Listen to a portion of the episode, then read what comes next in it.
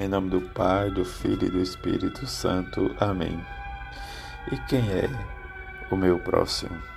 Segunda-feira da vigésima semana do Tempo Comum, Evangelho de Lucas, capítulo 10, versículo de 25 a 37.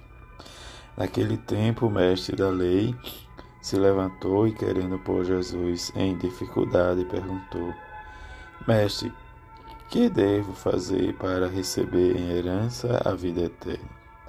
Jesus lhe disse: O que está escrito na lei? Como leis? Ele então respondeu: Amarás o Senhor teu Deus de todo o teu coração, com toda a tua alma, com toda a tua força e com toda a tua inteligência, e ao teu próximo como a ti mesmo. Jesus lhe disse: Tu respondestes corretamente. Fazei isso e viverás. Ele, porém, querendo justificar-se, disse a Jesus: E quem é meu próximo? Jesus respondeu: Certo homem descia de Jerusalém para Jericó e caiu nas mãos de assaltantes. Estes arrancaram-lhe tudo, espancando-no e foram-se embora, deixando quase morto.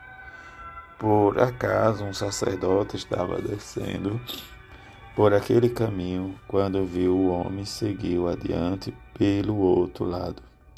Ao mesmo aconteceu com um levita. Chegou ao lugar, viu o homem, seguiu adiante pelo outro lado. Mas um samaritano que estava viajando chegou perto dele, viu e sentiu compaixão aproximou-se dele e fez curativos, derramando óleo e vinho nas feridas.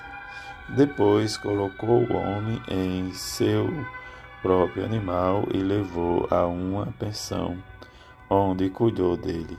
No dia seguinte, pegou duas moedas de prata e entregou-as ao dono da pensão, recomendando Toma conta dele, quando eu voltar, vou pagar o que tiveres gasto a mais. E Jesus perguntou: Na tua opinião, qual dos três foi o próximo do homem que caiu nas mãos dos assaltantes? Ele respondeu: Aquele que usou de misericórdia para com ele. Então Jesus lhe disse: Vai e faz a mesma coisa. Palavra da salvação, glória a vós, Senhor desta segunda em que estamos vivendo a experiência da nossa devoção à Mãe de Jesus. Diante dessa experiência em que celebramos sua festa, seu novenário, preparando, em que, diante dessa continuidade, experimentar o amor e a misericórdia de Deus, em que o Senhor, tudo está em vosso poder e ninguém pode resistir a vossa vontade. Vós fizeste todas as coisas, o céu, a terra e tudo o que eles contêm. Sois o Deus do universo.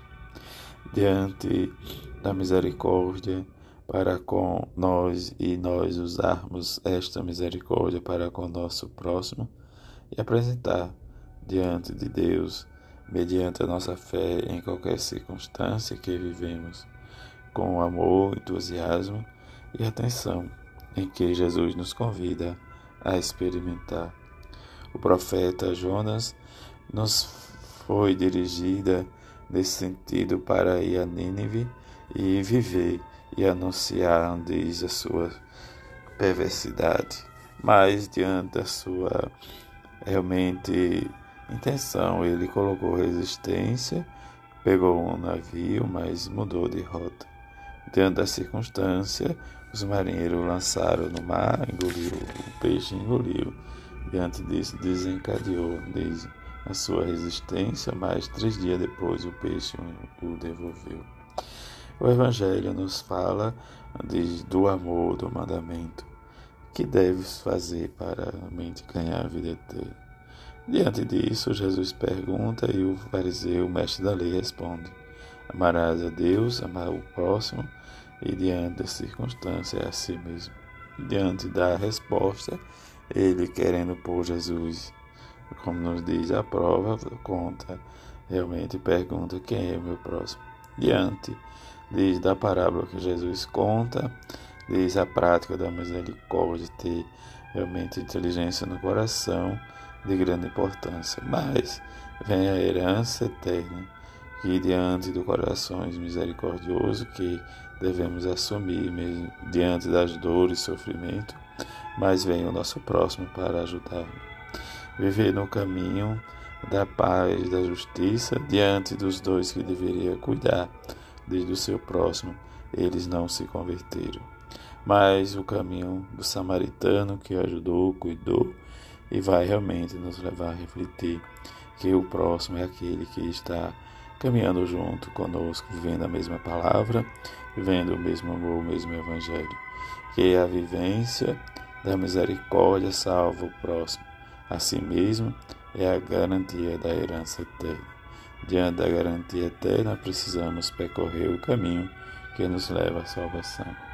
Que os santos de hoje, em que viveram e experimentaram do seu martírio, experimentar que jejuava, lutava, derramava lágrimas, não apenas por amor a Deus, a Deus, mas por medo da danação eterna, como nós, com nossa vida auto-indulgente e consciência desprovida de exame, nos veremos diante do tribunal de Cristo?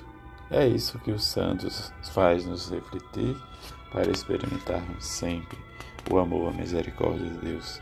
Que roguemos e peçamos sempre a bem-aventurada Virgem Maria, São José, seu esposo, para refletirmos sempre o amor, a misericórdia, assim seja. Amém.